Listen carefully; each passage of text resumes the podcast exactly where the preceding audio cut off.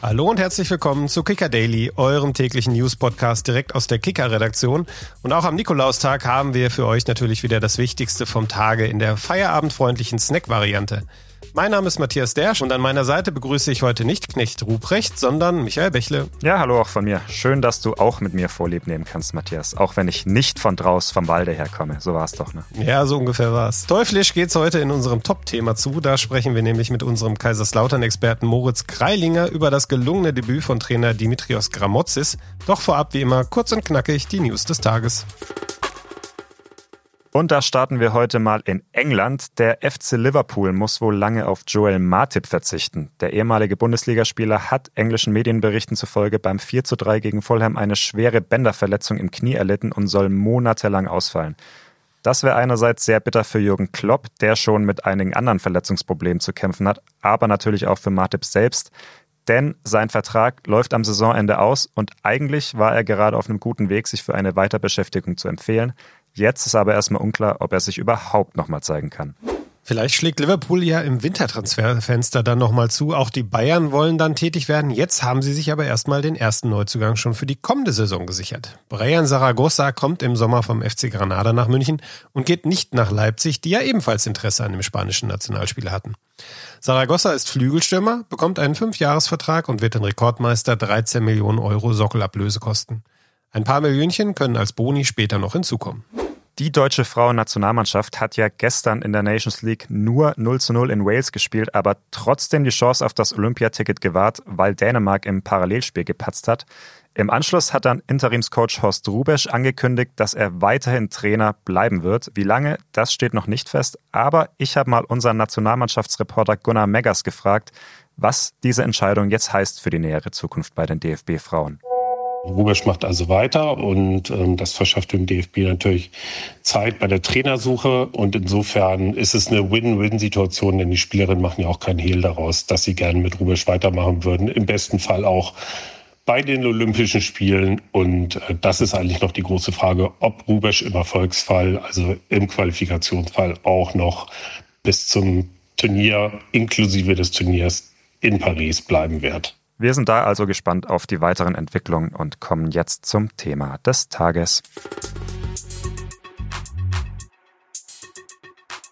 Ja, die letzten Tage, die waren mal wieder typisch FCK. Überraschender Trainerwechsel am Donnerstag, 1 zu 4 Klatsche in Magdeburg am Samstag, Unruhe auf der Jahreshauptversammlung am Sonntag. Ich könnte jetzt wahrscheinlich ewig so weitermachen, aber immerhin, es gab auch was Gutes noch.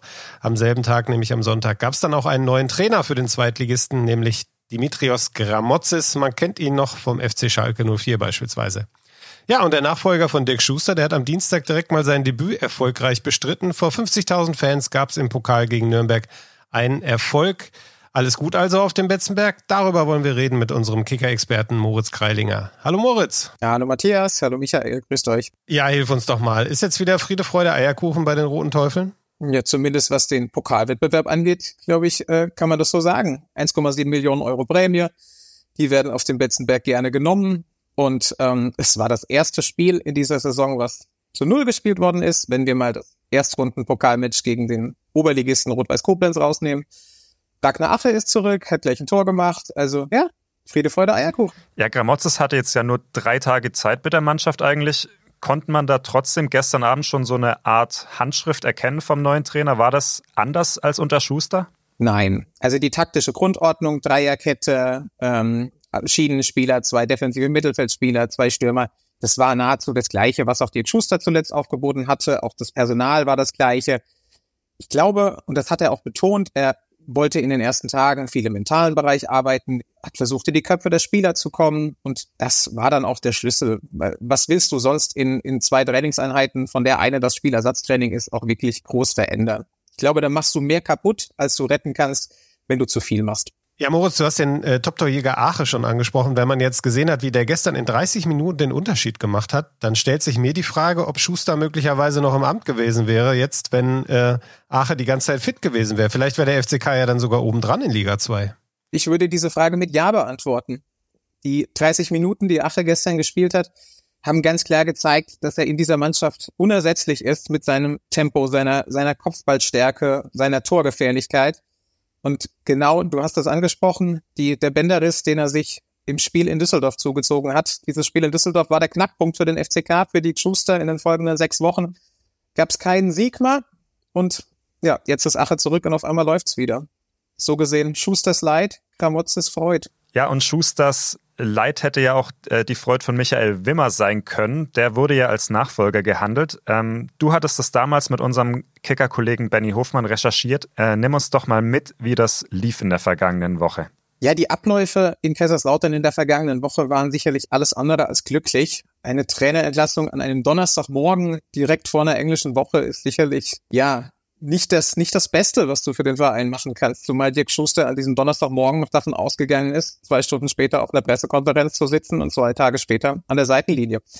Der Plan von Thomas Hengen, den ich mir vorstelle, war, er wollte es wie bei der letzten Trainerentlassung, Marco Antwerpen, Dirk Schuster machen, dass er die, die Freistellung des Trainers mit der Präsentation des Nachfolgers in einem Zug äh, ja, vollführt. Und die Gespräche haben sich dann aber in der letzten Woche gezogen mit Michael Wimmer, der einer von ja, zwei Wunschkandidaten, drei Wunschkandidaten. Enrico Maaßen war auch noch in der engeren Verlosung, der hat aber frühzeitig schon abgesagt und Kramotzes war eben auch dabei. Aber mit Wimmer konnte keine Einigung erzielt werden. Dann ist der Fokus auf Kramotzes gerutscht. Aber wenn wir ehrlich sind, wenn Dimitrios Kramotzes von Anfang an die Nummer eins gewesen wäre, dann er wäre vereinslos. Dann hätte er schon am Montag oder am Dienstag das Mannschaftstraining in Kaiserslautern übernehmen können. Man hätte sich das Spiel in Magdeburg, die 1 zu 4 Niederlage mit der Interimslösung ja, vielleicht dort schon anders gestalten können. Also da nochmal nachgehakt, war Gramozis dann am Ende nur die B- oder die C-Lösung? Es macht zumindest den Einschein, es erweckt den Eindruck. Gesicherte Informationen dazu habe ich nicht, aber der ganze Ablauf liegt es nahe. In Lautern gibt es ja einen Hauptinvestor, die Saar-Pfalz-Gruppe. Ähm, kannst du uns ein bisschen schildern, wie sehr diese Gruppe aktuell die Geschicke lenkt oder ob die komplett außen vor sind bei den jüngsten Entscheidungen? Diese Gruppe hat auf jeden Fall zwei Sitze in dem Beirat der Management GmbH. Das ist das wichtigste und auch mächtigste Gremium im, in der Satzung des, des, der, der Kapitalgesellschaft. Und natürlich nehmen sie dort ihren Einfluss, aber auch darüber hinaus. Sie haben immer wieder bei, bei Neuzugängen, auch bei Trainerentscheidungen, ohne das Geld dieser Gruppe funktioniert in Kaiserslautern nicht viel. Das ist zwar einerseits vielleicht ein Fluch, weil immer wieder auch Mitsprache in Situationen, wo sie vielleicht nicht immer erwünscht ist, erfolgt. Gleichzeitig ist es irgendwo aber auch ein Segen, weil der erste FC Kaiserslautern ist aktuell nicht angewiesen auf Transfererlöse. Er ist nicht angewiesen, Überschüsse zu erwirtschaften und ähm, kann so diesen, ja, diesen Neuaufbau, den er mit dem, mit der Rückkehr in die zweite Liga vollzogen hat und fortführen kann, ja, mehr oder weniger in Ruhe aufbauen. Ja, dann lass uns doch mal noch zum Abschluss bei diesem übergreifenden Thema bleiben. Also für mich als Außenstehender, der es jetzt nicht äh, jeden Tag mit dem FCK beschäftigt, ist dieser Verein irgendwie auch immer noch ein bisschen schwer einzuordnen. Ist ja immer noch ein Verein mit einer wahnsinnig großen Strahlkraft gerade in der Region. Ähm, auch ein Verein, der gefühlt irgendwie in die Bundesliga gehört aber der auch vor gar nicht mal allzu langer Zeit noch in der dritten Liga gegen den Abstieg gekämpft hat. Kann der FCK überhaupt so ein Verein sein, der sich auf Dauer in der zweiten Liga so häuslich einrichtet oder muss da auch ein Schritt folgen jetzt, auch aus Investorensicht? Ja, aus Investorensicht soll dieser Schritt natürlich so schnell wie möglich erfolgen zurück in die Bundesliga. Aber der FCK hat mit Thomas Hengen einen sehr besonnenen, einen sehr ruhigen und einen sehr realistischen Geschäftsführer, der dem Verein sehr, sehr gut tut, weil dieser Absturz, den du angesprochen hast, bis in die Regionalliga, also bis beinahe in die Regionalliga, der ist wegen wirtschaftlicher Unvernunft, der ist wegen äh, falscher Entscheidungen, wegen falscher Personalien. Genau das, das sind die Hintergründe. Und mit Thomas Hengen hat sich da vieles gebessert. Er, er hat die richtigen Spieler geholt. Er hat mit, mit Dirk Schuster den absolut richtigen Trainer zum richtigen Zeitpunkt geholt. Ob er das jetzt mit Kramotzes auch getan hat, das werden wir sehen. Aber diese Vernunft, die in der Geschäftsführung herrscht, die ist absolut wichtig. Und in Kaiserslautern werden nicht mal diese Schnellschüsse getan, wie sie in den vergangenen Jahren getan oder getan wurden. Und ähm, ja, man, man lebt nicht mehr über seinen Verhältnissen. Vielen Dank, Moritz. Das war sehr, sehr spannend, was du uns da heute mitgeteilt hast. Ähm, ich glaube, dein Schoko-Nikolaus heute, den hast du dir definitiv verdient. Dankeschön. ciao, ciao.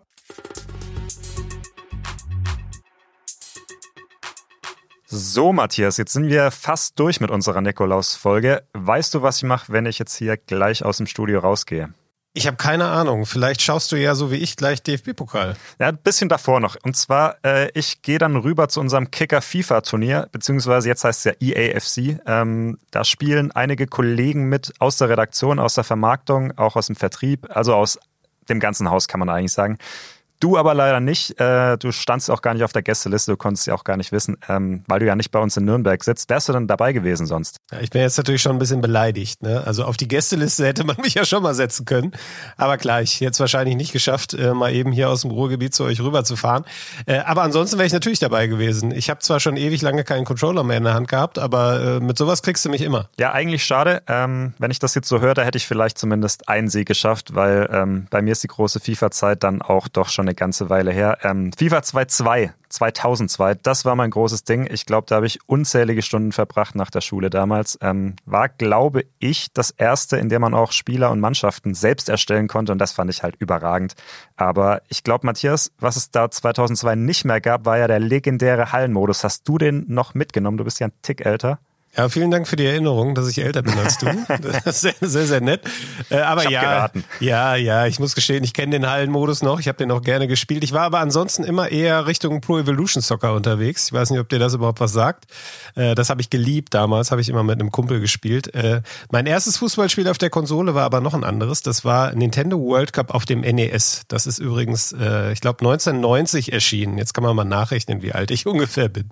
Ja, bevor du jetzt noch vom Commodore 64 anfängst, ähm, schreibt ihr uns doch mal bitte in die Kommentare, äh, was euer Lieblings-FIFA war. Und ähm, ja, ich werde jetzt mal versuchen, gleich nicht komplett unterzugehen. Ähm, ich würde sagen, Matthias, wünschst du mir Glück und wir wünschen euch allen noch einen schönen Nikolaustag. Bleibt schön artig. Ciao. Also wie ich dir nach den Sprüchen jetzt noch viel Glück wünschen soll, ist mir ein Rätsel. ciao, ciao. Kicker Daily ist eine Produktion des Kicker in Zusammenarbeit mit ACB Stories. Redaktionsschluss für diese Folge war 14 Uhr. Wenn euch Kicker Daily gefällt, dann freuen wir uns sehr über eine positive Bewertung von euch auf eurer liebsten Podcast-Plattform oder wenn ihr uns weiterempfehlt.